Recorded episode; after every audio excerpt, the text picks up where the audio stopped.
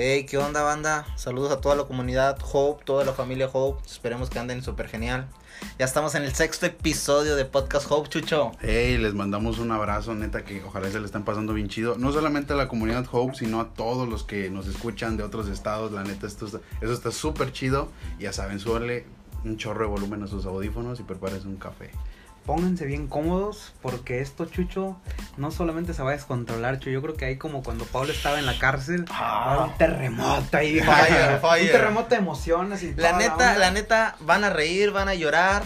Pero este podcast les va a dejar un mensajazo que va a bendecir sus vidas. Así era, nomás les adelantamos que abrimos el corazón. Yo creo que este, este podcast superó al pasado en, en cuanto a ese rollo. Así que no, no, la neta no se lo pueden perder. Y porfa, compártanlo con todos. Bueno, y yo creo que sin hacer más cotorreo ni decir nada más, mi Chuy, Comenzamos. Hey banda, ¿qué tal? Espero y se la estén pasando súper chido. Bienvenidos. Este es nuestro sexto episodio de podcast y mi nombre es Jesús Medellín. ¿Qué onda? Saludos a toda la comunidad Hope. Esperemos estén súper bien. Y bien lo dice Chucho, sexto episodio ya y continuando. Y creo que el tema de hoy va a estar súper cañón. De otro nivel. el tema está como para echarse un buen café y mientras eh, lloramos, reímos, como en el podcast pasado, el tema es cicatrices. Wow. El nombre del podcast me gusta. De- desde ahí, ¿no? Desde ahí ya empezamos como que este podcast va a estar bueno, va a haber, es, va a es haber que, es chisme. que este podcast tiene algo especial. Yo creo que este podcast tiene a mucha gente identificándose, si no es que a la mayoría o a todos. Creo, creo que todos tenemos cicatrices. Si yo te contara, Chuy, bueno, yo tengo una aquí en la mera entrada de donde me quedé sin pelo, en la frente. Si yo te platicara cómo mide esa cicatriz, antes íbamos a, un- a otra iglesia y, y yo me salía a la hora de la predicación, andaba jugando luchitas con la raza y, y pues ya sabes, ¿no? O sea, un zanzón hecho de veces. ¿Lo dices por Dalila? Este, Esa- esa no me la esperaba. deja- déjale paso un rollo a Chuy para que se limpie la sangre que le salió de la nariz. Ah, no es cierto, hecho. Y, y recuerdo que me tenían ahí que estábamos jugando a luchitas y de repente un cuate llegó por atrás y me empujó y me pegué en la placa de una camioneta. Y me empezó a salir chorros de sangre y ya sabes los los hermanos no así de que es porque no estás en la santa palabra en la santa Dije, no hermana yo lo que yo, yo lo que quería era jugar y mira lo que me pasó y, y esa cicatriz durante mucho tiempo me dio vergüenza Chuy porque pues es cerca de la cara y uno vive Sí, de sí, la sí. cara Chuy o sea, Ah, no, yo lo tengo. Díselo a Chuchín que tiene una ahí por la 100. Chuchín, Sí. no tiene 100 ahí por la cara Chuchín, platícanos de tu cicatriz. Bueno, la, la verdad fue, me gustaría decir que fue algo heroico, así como Gama. Así- fue así como Gama, ¿no? De que estaba jugando luchitas y casi le ganaba un vato. No, yo la verdad tengo muy presente que fui a la tienda, me encargaron eh, algo así de la tienda y pasé por un árbol, por un ficus. O sea, luego- espérense, tal, les termino de platicar. Entonces paso por un ficus corriendo y yo no me fijo que había una rama salida ahí y nada más de repente siento una, a- a- así, una rajada, ¿no? Y, y no le tomé Oye, importancia. Chucho, pero los ficos están altos. Bueno. No, ah, fue, fue bueno. algo... Eh, ¿Qué pasó? ya le entendí. ya. Entonces, entonces paso, ¿no? Y, y siento algo así. Entonces llego a mi casa ya con sangre y digo, a la mecha. y ya". te quedó esa cicatriz Me quedó esa cicatriz. Y sí, Ah. eh, cada que me iba a cortar el cabello, eh, pues pasaba esa comentario vergüenza. incómodo no Sí, ese como, ay, discúlpame, trasquilé, te trasquilé. Y yo, no, esa cicatriz ya la tengo, gracias. Dios le bendiga Sí, entonces, Fíjate que yo cicatrices corporales nada más tengo una. Tengo dos, perdón. Pero las dos que tengo fue en el mismo accidente. Una la tengo en el dedo, en el índice de la mano derecha. ya Y otra, esa otra la tengo en la pierna del lado derecho. Pero era porque cuando yo estaba morrillo, no sé si ustedes se acuerdan que antes el, el agua venía en garrafones de vidrio. sí No eran garrafones de plástico. cómo no, cómo no. Bueno, y pues uno en la inocencia jugando con el garrafón para allá y para acá. Y yo me quise Ay. subir al garrafón y cuando me subo al garrafón se cae y, lo, y se Ah. truena el garrafón. chale. Y me corté en el dedo y me corté en la pierna, pero fueron cosas absurdas realmente que son las que... Fue- fueron como que eh, cicatrices de, de infancia, De ¿no? infancia, sí, Cicatrices de exactamente. infancia. Como típico niño que se cae y se descalabra. Muy típico niño que quiere andar jugando y que Bueno, y, y- y una última que muy pocos saben, y menos ahorita porque ya la escondo, pero aquí en el cuello, eh, cierta ocasión. Chupetón. Ah, ok, no, no, No. no, ¿Qué pasaba? no te- cierto. no te creas, cono- amiga, no rollo. conozco esa palabra todavía. Ah, En- Entonces estábamos jugando, estábamos jugando Futibase, ¿no? No sé si se acuerdan de eso. Uh, buenísimo, Ah, buenísimo. Estábamos ahí en la colonia, entonces había una varilla que salía desde así Chale, brother. y ya se imaginarán por dónde va la cosa. Entonces yo al querer patear el balón lo pateo y, se va el balón y yo me tropiezo y me encajo. No, no, no. me encajo la varilla aquí en el cuello.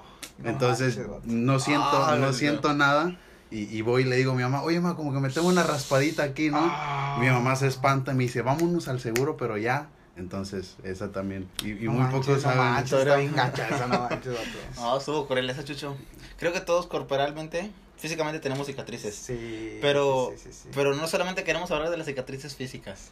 Hay cicatrices que tiene el alma Uf, sí. Wow. y por cosas que la vida nos presentó, a veces decimos realmente que la vida fue cruel, fue, fue cruel con nosotros. Creo que las cicatrices de, del alma son muy similares a las que contamos.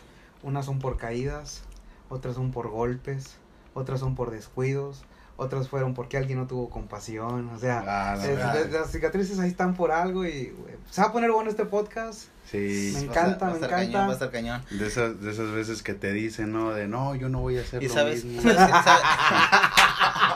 el Chucho, Chucho anda, anda muy resentido. anda Oye, muy- Chucho, ¿qué pasó? No, no, es que estamos abriendo el corazón ahorita. Fíjate, me, me gusta la predicación. Hay una predicación de Dante Gebel que se llama Las heridas del alma. Ah, está Ah, buenísima. Y, y habla de Mefiboset, si no me equivoco. Y él tenía una herida, pero él no hizo nada. O sea, él no tuvo culpa sobre su herida, ¿me explico? Sin deberla ni Sin deberla ni ¿no? Temerla. señores. Sí, claro. Y creo que a veces así hay personas que hemos tenido heridas, pero nosotros no tuvimos nada que ver. Bueno, yo creo que pa- pa- para que quede una cicatriz, lo primero que hay que hacer con la herida es sanarla. Sí. Y, y ahí es donde yo creo que entra, entra como que un trabajo en conjunto. de- de- primero Dios, a veces ayuda profesional, pastoral, y los amigos juegan un papel importante. Sí, Eh, ¿Qué opinan ustedes sobre sanar y que quede esa cicatriz ahí? Wow, bueno, yo digo que eh, hay muchas personas que hasta este punto de la vida dicen tener una cicatriz, pero internamente o, o ahí en, en, en la cama, en la madrugada, esa cicatriz no está del todo eh, Sanada. curada, ¿Será sanada. que esa cicatriz sigue sangrando, no? Es lo, Sí, que, sí. es lo que quieres decir. Hay Sí, cicatrices que aparentemente sí ya sanaron, pero siguen sangrando. Bueno, creo, creo yo que en primer lugar es necesario sanar, curar la herida para que cicatrice. Pero tú, tú lo mencionas hace rato, tenemos que buscar ayuda profesional, pastoral, amigos. Y tenemos que aceptar que tenemos, tenemos una herida que tiene que cicatrizar. Claro, claro, claro. Si no buscamos ayuda solos, solos, lo único que vamos a provocar es que nunca cicatrice. Yo, yo, yo- podríamos llamar a esas personas eh, que tienen una especie de diabetes en el alma. Sí, Ah. sí, sí sabes que los diabéticos, y digo, yo tengo un papá que es diabético y él procura mucho siempre cuidarse de no hacerse nada, o sea, ninguna raspadita, Herida. porque puede venir un problemón. Y, y hay gente que tiene heridas en, en el alma que tienen como que una especie de diabetes en el alma porque no ha sanado, sigue sangrando. Y, y bueno, yo creo que eso es muy peligroso porque a veces al pasar de los años hay una factura muy grande que no quieren pagar y la terminan pagando. Sí. Que es la amargura y todo eso. El odio, el rencor, y El al final de cuentas eso no solamente daña el alma, daña el cuerpo. Daña el cuerpo, tus Sí, amigos. llega, llega en las consecuencias, ¿no? De después, que digo, yo conocí, tengo un familiar que falleció de toda la vida, eh, fra- fracasó en su matrimonio, fracasó con sus hijos y se murió así, amargado. Nunca, nunca hubo algo que lo hizo feliz. Abriendo un poquito el corazón, ¿ustedes tienen alguna cicatriz interna? ¿Cicatriz o herida? Eh, Cicatriz. Ok. Sí, como no, o sea, digo, eh, yo creo que eh, echa- echaríamos muchas mentiras si, si ahorita dijéramos, no, yo la neta no. Como dijimos al principio, todos tenemos Cicatrices. cicatrices, o sea, eh, es algo que... ¿Y qué, qué hiciste tú, Chucho, con esa cicatriz interna para sanarla? Bueno, para mí, vamos a empezar, o desde mi punto de vista, desde la herida. ¿De cuándo, cuándo surge la herida? Eh, cuando en mi adolescencia caigo en que mi familia no va a ser normal. Eh, tengo, hay una separación familiar de toda la vida, o sea, la última vez que yo vi a mi papá fue en mi fiesta de cumpleaños de un año, eh, que, que lo tuve ahí cerquitas y varias veces lo he visto por 10, 15 minutos nada más. yo creo que en mi adolescencia cuando cae ese, cuando cae esa em, conciencia de que mi familia no va a ser normal, yo creo que desde ahí se hace la herida. ¿Cómo la sané? Eh, con ayuda de amigos, con ayuda de pastores, de, de mis pastores y con ayuda de, de, de Dios, ¿no? Principalmente. Yo creo que desde ahí fue, fue algo eh, difícil, ¿no? Fue algo que me Pero, sacó muchas pero lágrimas. estás consciente y todos los que nos escuchan que no es imposible. No, no, no es imposible, no es imposible. Y yo creo que tampoco hay pretexto, ¿no? Para... El elegir. proceso de cicatrización fue duro, pero, pero al final de cuentas ahorita ya te veo bien, Sí. te veo contento. Yo creo que, que Dios nos lleva a perdonar, ¿no? Para mí el- el primer choque mental que tuve fue el que Dios hablara a mi corazón y dijera, honra a tu padre y a tu madre. Wow. Y, y así es como que, no manches, o sea, ¿cómo voy a honrar a mi padre si nunca he estado? Pero entiendo que ese pasaje no habla sim- simplemente de si están tus papás ahí o si hicieron cosas buenas. Yo creo que desde ahí empieza, eh, honra a tu padre y a tu madre por sobre todas las cosas. ¿Tú, Gama? ¿Yo qué? ¿Cómo le hiciste para sanar? Bueno, así como Chuy dijo, eh, en su cuerpo tiene varias cicatrices, yo en el alma tengo varias.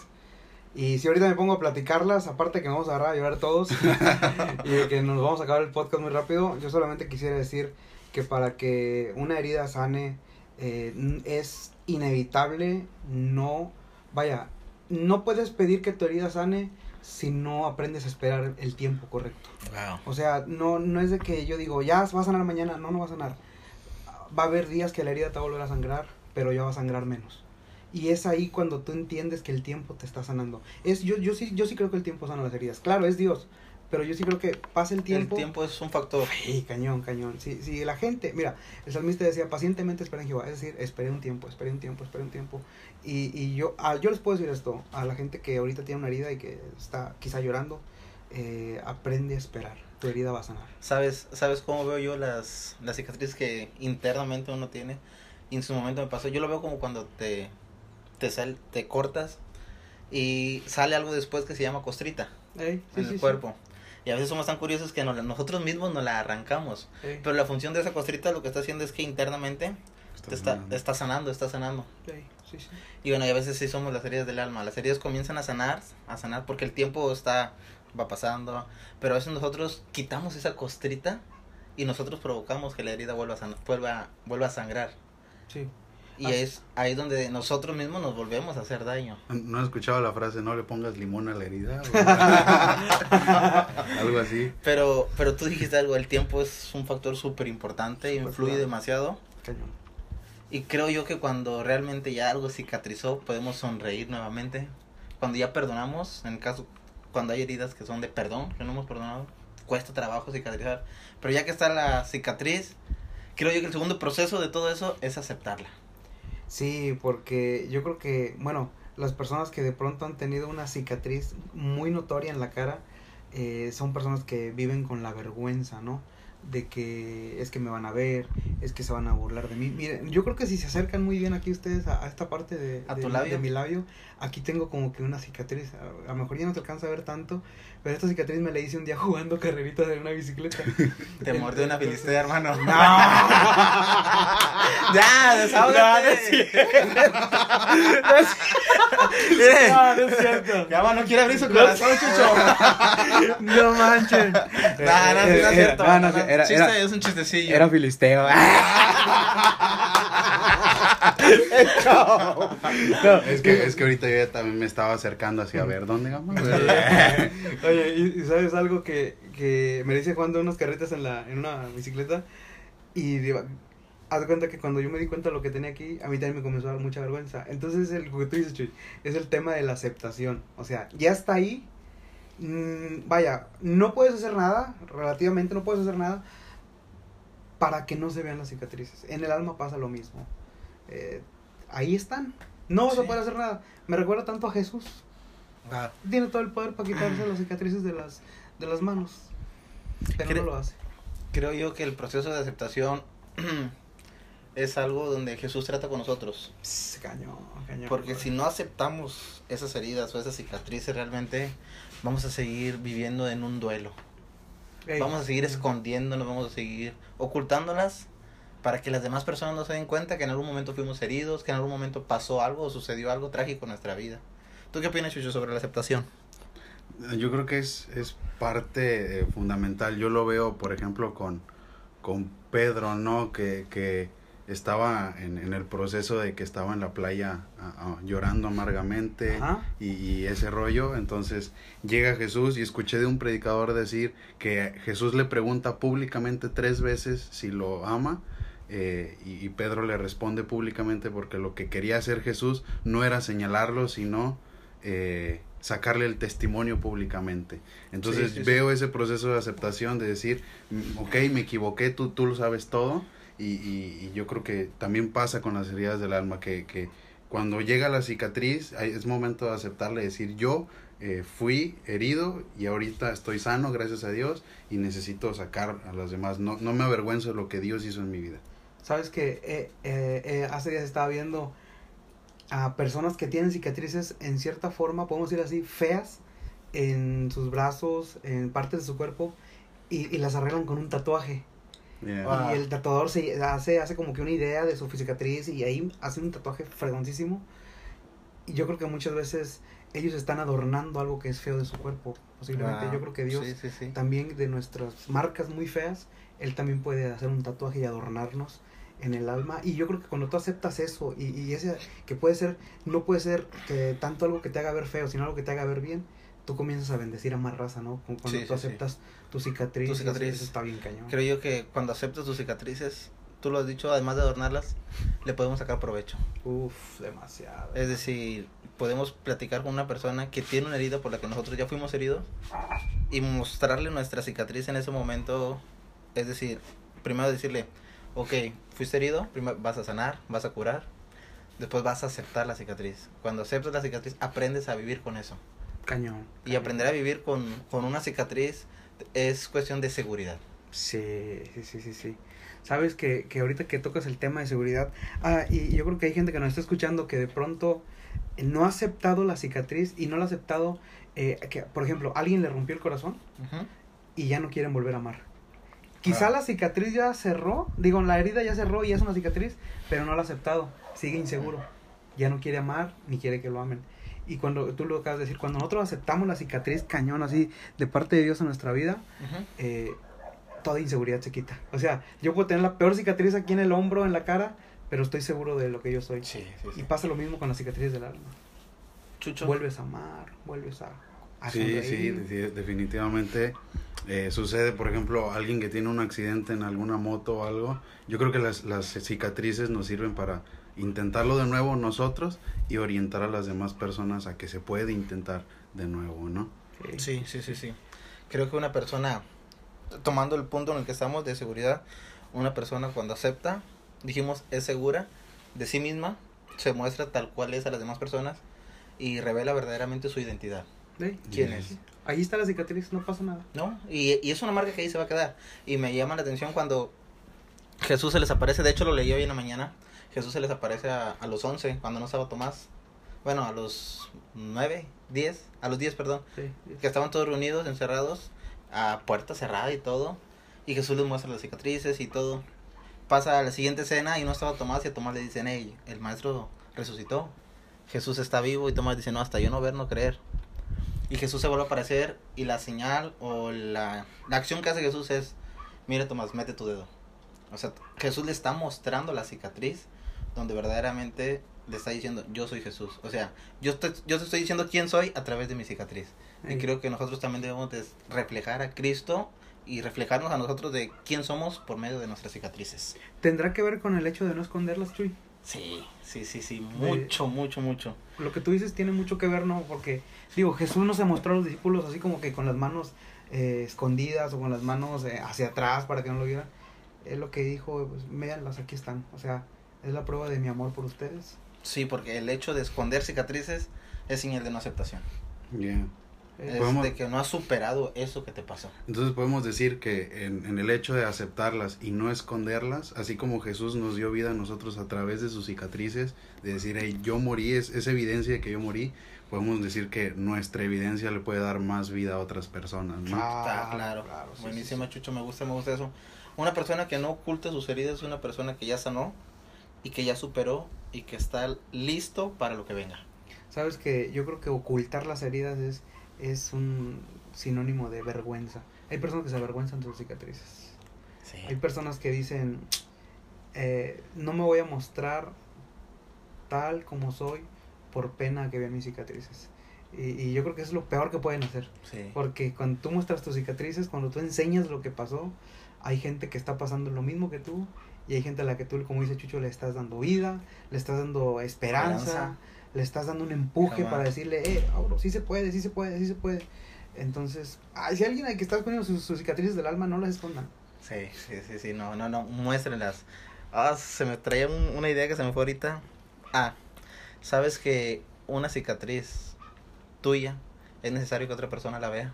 Es decir, hay personas que están esperando que les muestres tus cicatrices. Ey, sí, señor. Porque tu cicatriz es señal de victoria.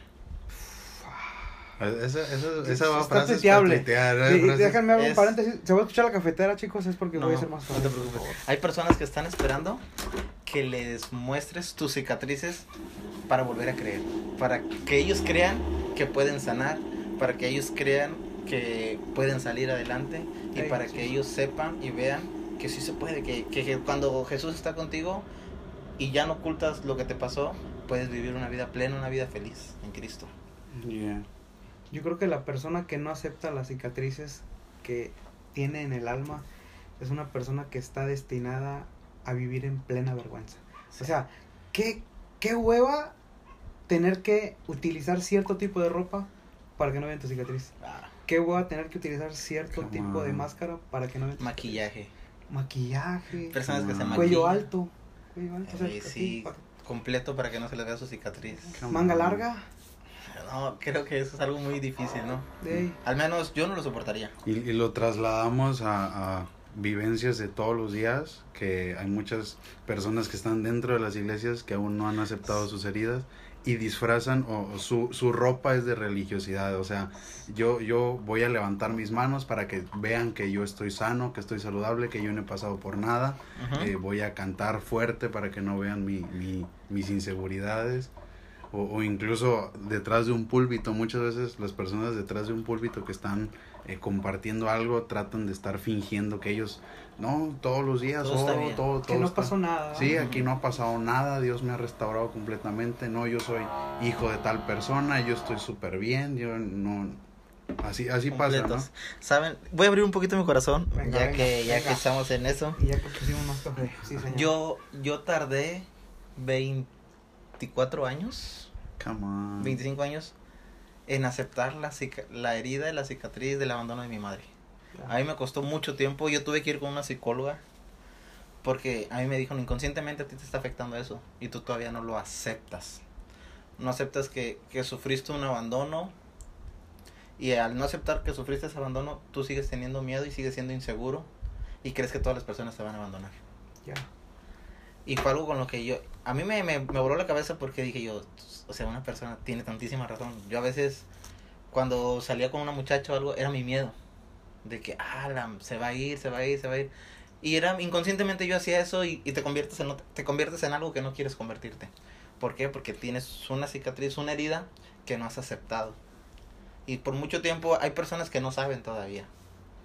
Que, que pues yo no conozco a mi mamá, que cuando yo tenía tres meses ella se fue.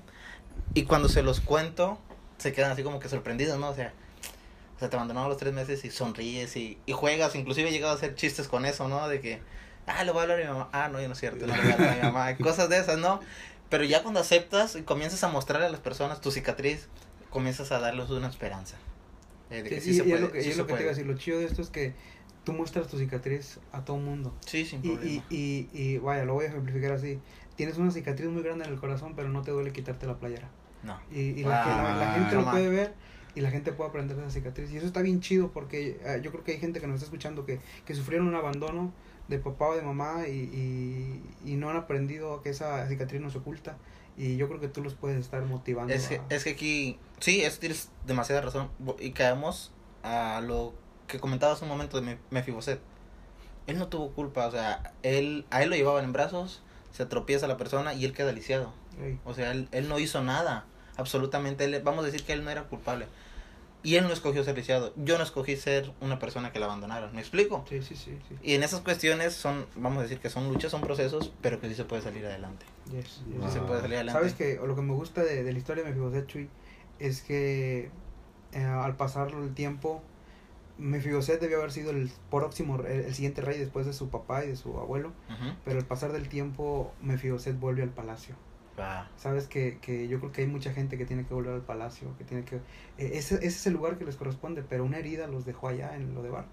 Y, y a mí me gustaría que a través de este podcast mucha gente volviera al palacio. Eh, Creo yo que muchos van a volver. yo lo creo. Muchos Hay, van a- hay personas que siguen estando en lo de bar, que su lugar no es estar ahí, es estar dentro del palacio, dentro de los propósitos de Dios. Y lo hemos dicho muchas veces en, en- predicaciones y eso. Hay personas que ya deben de estar compartiendo qué pasó con sus cicatrices, Yes. pero, pero todavía siguen viviendo. Todavía esa cicatriz sigue sangrando y no Creo yo que mucha banda se está identificando en esos momentos. Cañón. Hubo tiempo de reír, pero cuando entramos en el momento serio, ¿no? Como que ya Sí, sí. Un poquito cambia. Sa- Sabes que el nombre original de Mefiboset no era Mefiboset. Ah, eso no me lo sabía. El, el nombre Ah. original de, de Mefiboset era Merit Baal. Y Merit Baal significa contrincante de Baal, que era el dios filisteo. dios filisteo. Y, y e- ese era su destino. Y le, le, le cambiaron el nombre a Mefiboset porque eh, se lo llevaron a lo de Bar. Entonces hay eh, hijo de vergüenza o vergüenza, cosas así. Hay mucha gente que el nombre lo tiene cambiado. Ah, me, me Y a mí gusta. me gustaría que a través de este podcast la raza eh, volvieran a su nombre original, que es hijo de Dios, Sí, sí. que es Yo propósito. creo que hay muchas personas que, que creen que sus heridas no van a sanar nunca. Que piensan que no hay cura para la herida. Sí. Que piensan que realmente toda la vida van a estar así. Pero queremos decirles que no, que sí se puede. Sí, sí, sí. Sí se puede. Cuando dejamos que Cristo trabaje en las heridas, sí se puede. Cuando dejamos de quitarnos la costra para que vuelva a sangrar, vuel- Cristo comienza a sanar, comienza a sanar. Ya para cuando menos acuerdas, el tiempo y Dios ya sanaron la herida. Sí, Puedes sí. volver a sonreír, ya puedes perdonar, ya puedes ser feliz simplemente. Dicen, di- hay, hay una opinión entre varios, varias personas y, y la que yo apoyo es que algo que cuando tú tienes una cicatriz no es que se te haya olvidado, sino que ahora lo recuerdas sin dolor alguno. Y incluso Me hasta gusta. llegas, llegas a hacer chistes de eso, llegas a hacer, eh, te lo tomas de buen humor, ¿no? Lo que Sí. algún día te hizo daño, ahora te hace reír, yo creo que ese es el, el, el, el ¿cómo se llama? Lo que te hace sentir que, que pasó, ¿no? O sea, que ya superaste. es el síntoma principal, Ah. que cuando algún día algo te hizo llorar y ahora te hace reír, es el Ah. síntoma principal de que la, la herida ya está, Está sanada. ya está sanada. Bueno, banda, pues ya nos estamos yendo. Esperemos, esperemos que este podcast les haya gustado. Eh, crean, creo- créanos que abrimos nuestro corazón realmente. Sí, Y todo, no, todo, lo- todo lo lo que que- estamos haciendo aquí detrás está, está cañón. A veces creemos que no íbamos a abrir tanto nuestro corazón y decíamos, no, vamos a hacer algo nada más básico. Leve, leve. Decíamos, no hay que mostrar las heridas. Pero ahora nos damos cuenta que tenemos que mostrar las cicatrices. Yeah. Y esperamos que este podcast sea de bendición para ustedes, raza. Saludos a toda la comunidad Job, a todos los que nos escuchan. Y bueno, ahora sí que Dios está haciendo grandes cosas con estos podcasts. Sí, que en, que en este tiempo de, de cuarentena, que ya, primero Dios, ya sea pronto, ¿no? Que se acabe, este, sea un buen tiempo para sanar esas heridas, que se conviertan en cicatrices, que salgamos más fuertes que nunca. Bueno, esperamos que la estén pasando chido y que este podcast se quede en el corazón y que pronto puedan enseñar esas, esas cicatrices. Ya, les mandamos un abrazo. Saludos, banda. Chao.